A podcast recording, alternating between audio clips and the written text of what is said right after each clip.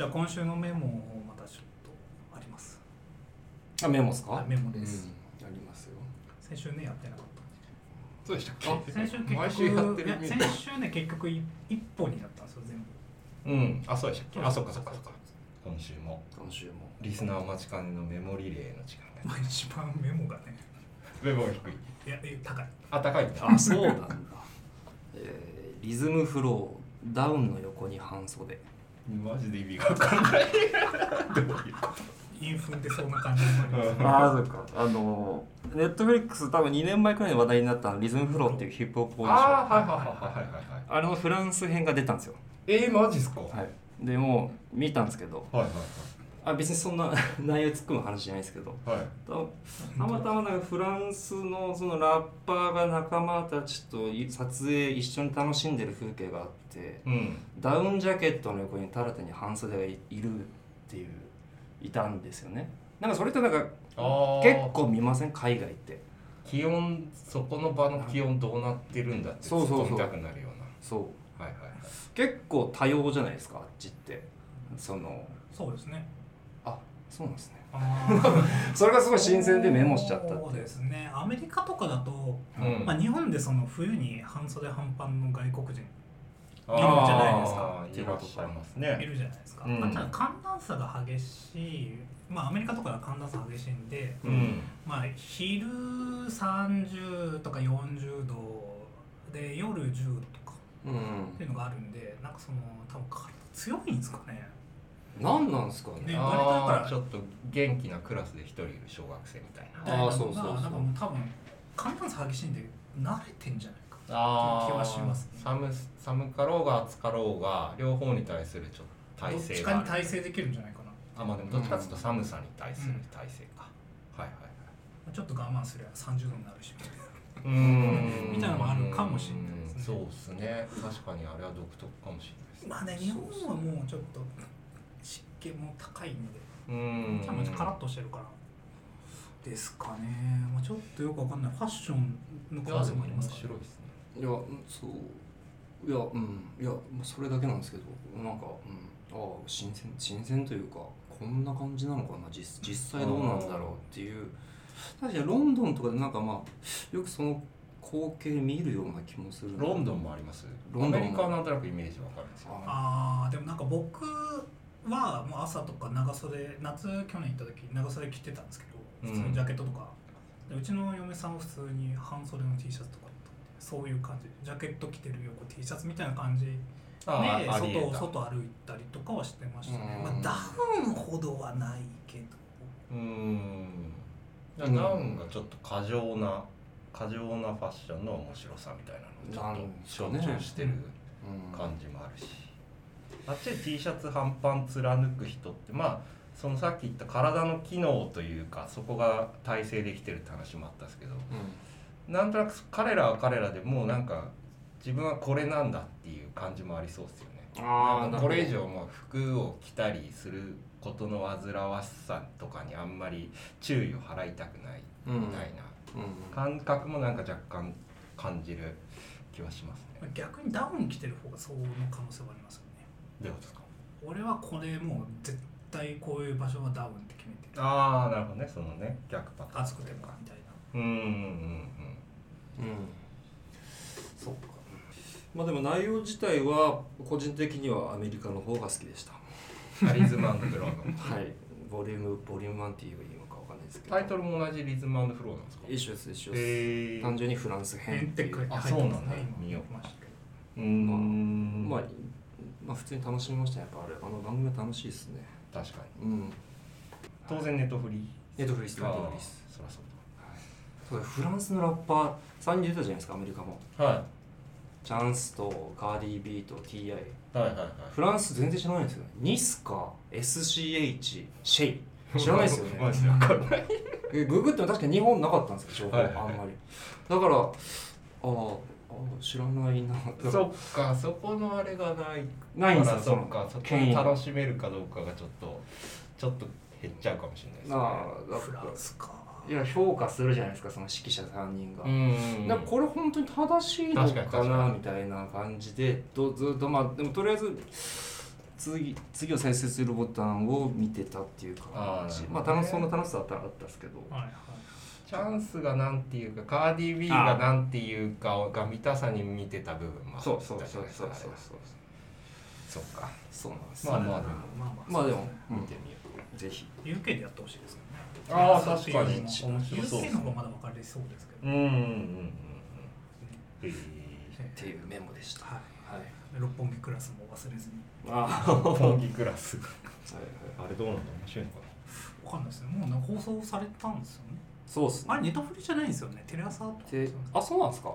ネットフリもありませんでしたあネタフリもあるんだ。あるっす。韓国とこ共同でやってるから意外と良かったって嫁は言ってましたけどね。なへえなるほど。うんえっ、とメモはですね。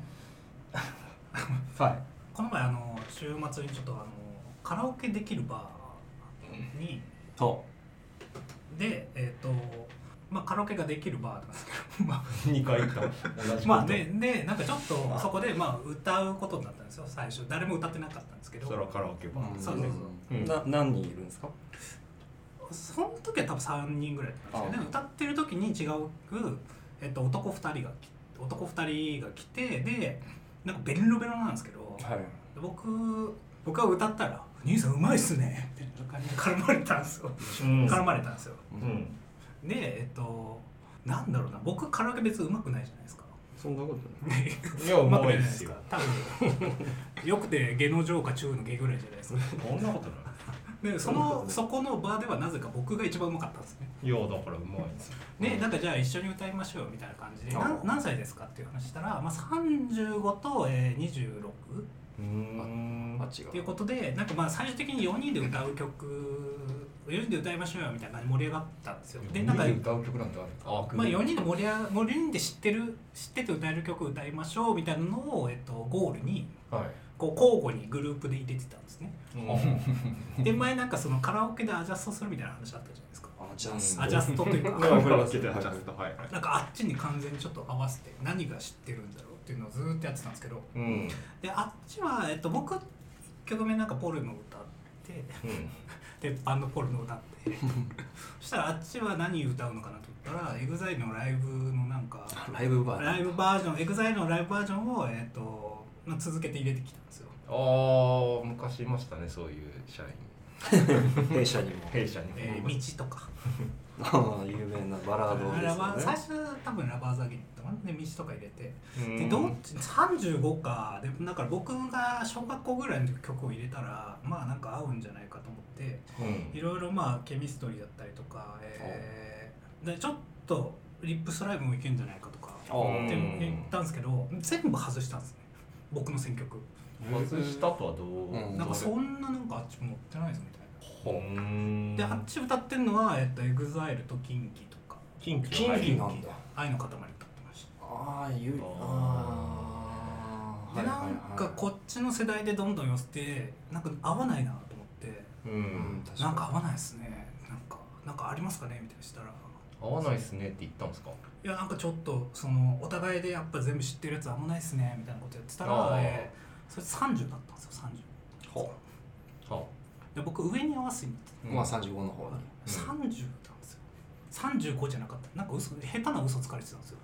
何やそれ何やそれだから5時から飲んでたらしくて。でそれ、その時多分もう2時とかだったんですけどはベロベロで。うんでまあて昔かもうベロベロの時点で合わなかったのもあんま参考にならないですよ。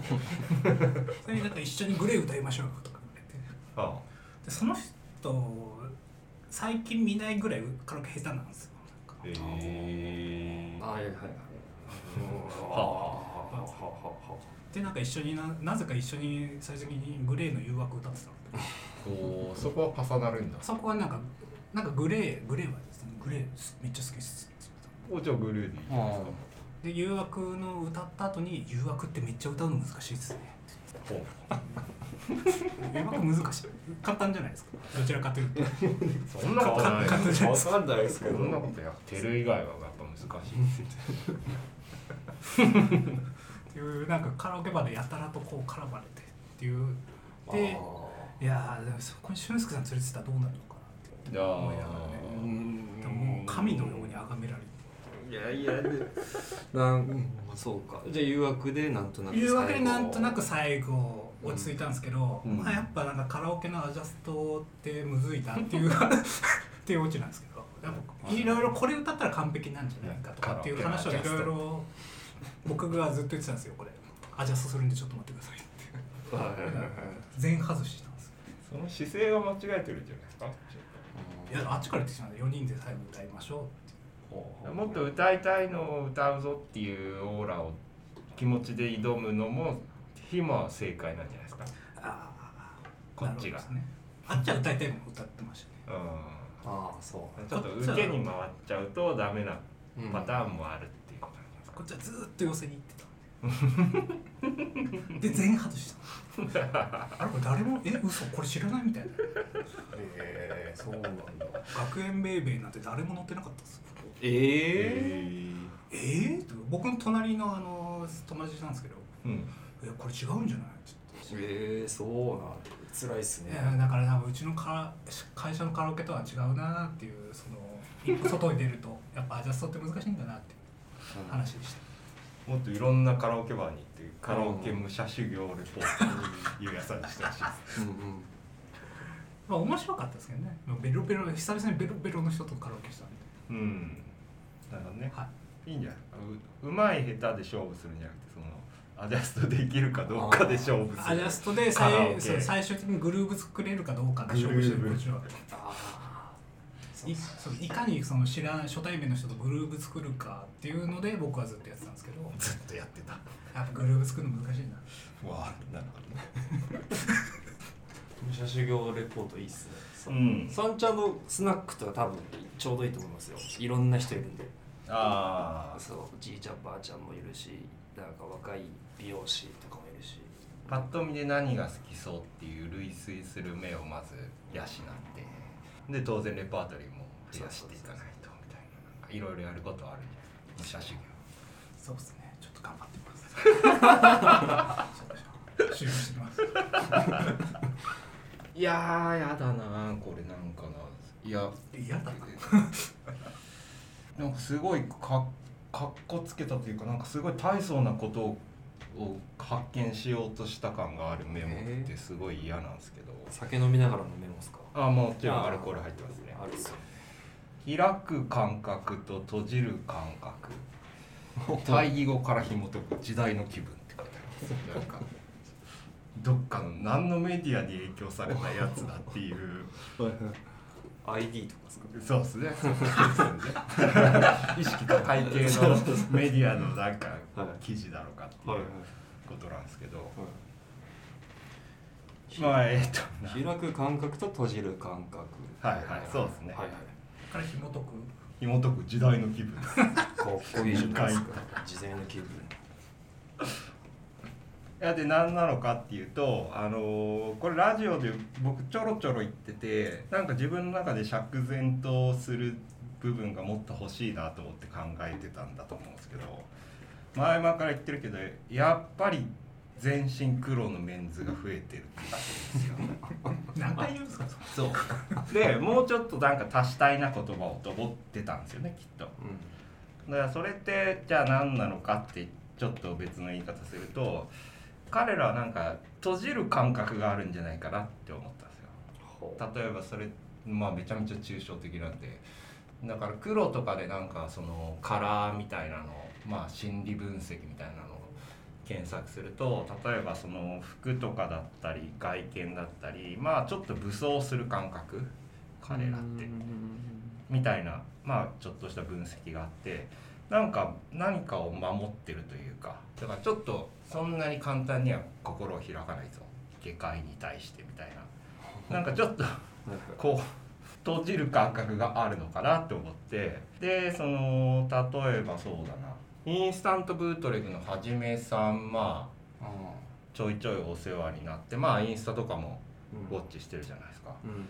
23日前ぐらいのポストでまああの人も割とどちらかというとその黒黒に対して例えばカラフルな服をすを着たい人みたいなのも、まあ、当然別軸でいる気がして、うん。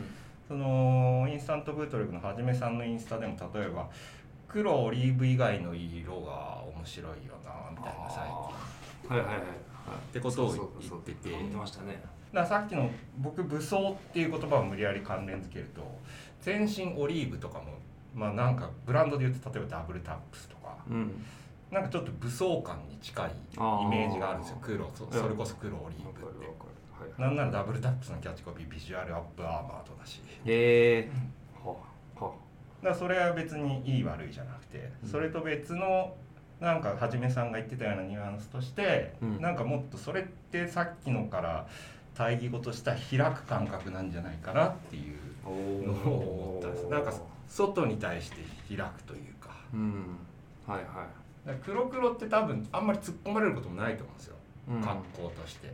なんかちょっとシュッとしてんなみたいな。うん。でも例えば、まあ、変な色とかちょっと変わった色とかだと雑に言うとちょっと突っ込まれやすくないですか？今日すごいね色。うん。まあ、ここのコミュニティいた時はどうですかね。多分黒の方が突っ込まれる。あ 逆にね。逆に。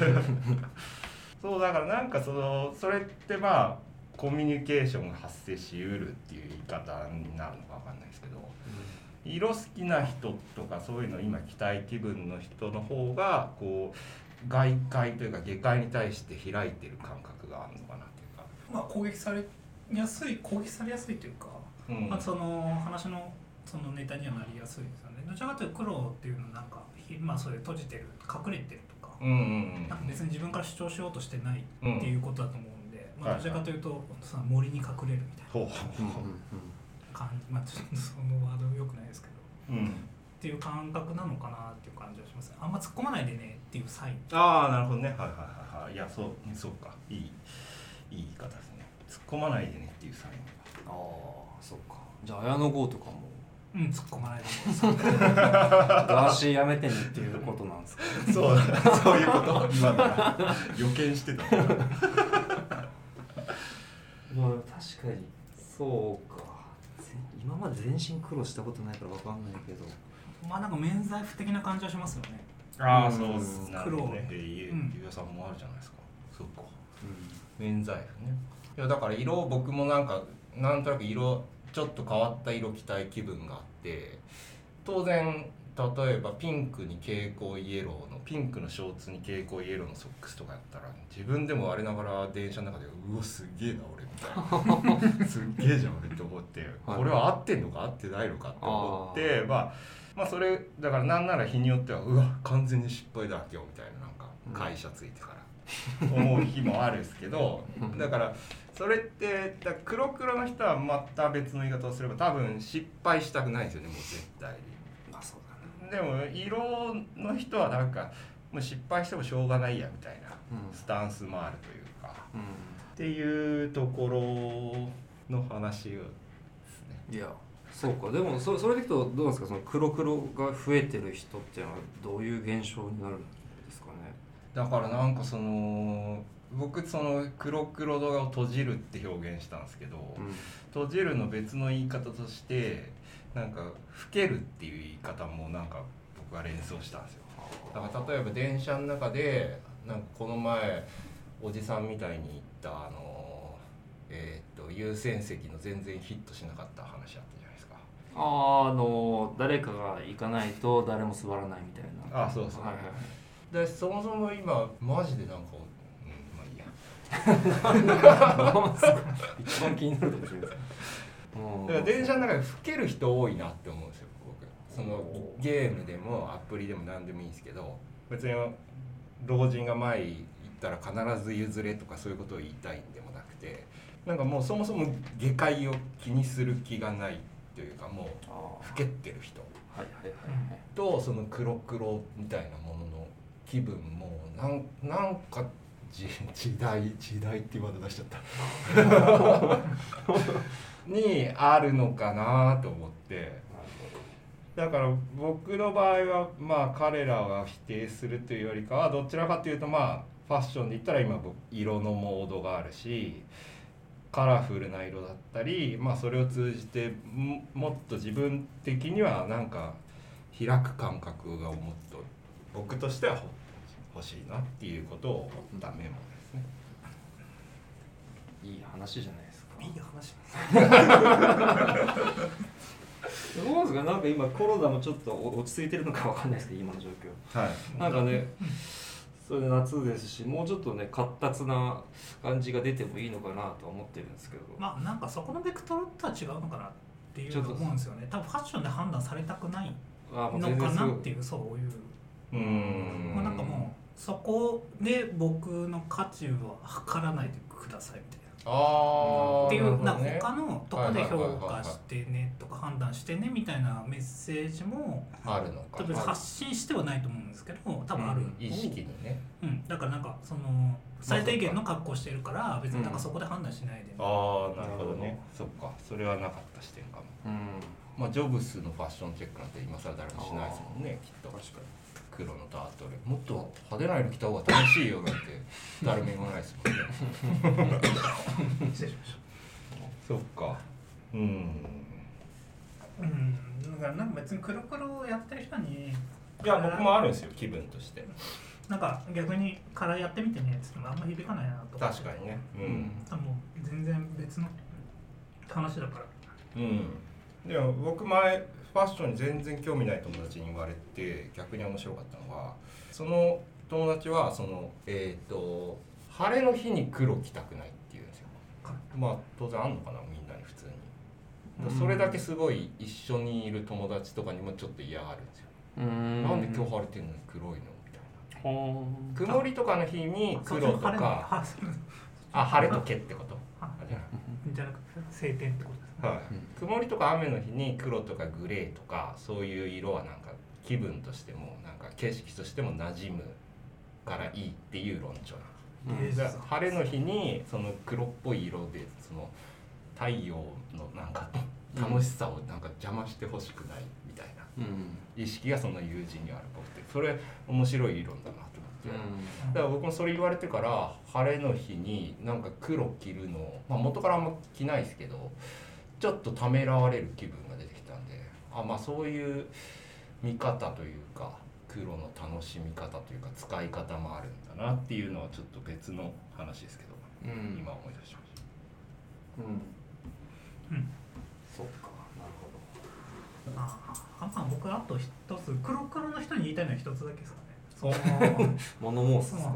あの多分自分の中ではうん。これ最低限とか、まあうん。僕はもうファッション興味ないですみたいな感じとかでやってると思うんですけどたうん。黒黒は黒黒でなんか違う印象あそういう感じなんだっていう印象を持たれるのは持たれるので。ああなるほどね。なんかそこが全くその印象が無になるわけじゃないので、まあ、黒あーはこの人ははい黒黒ないつも黒黒だなみたいな。うん。なんかこういう感じなんだっていう印象が受けるんでなんかまずあもし完全にそれが無敵な黒黒が無難だと思ってるならそんなこともないよってことですよね。ってことですね。はいはいはい。それはすごいわかります。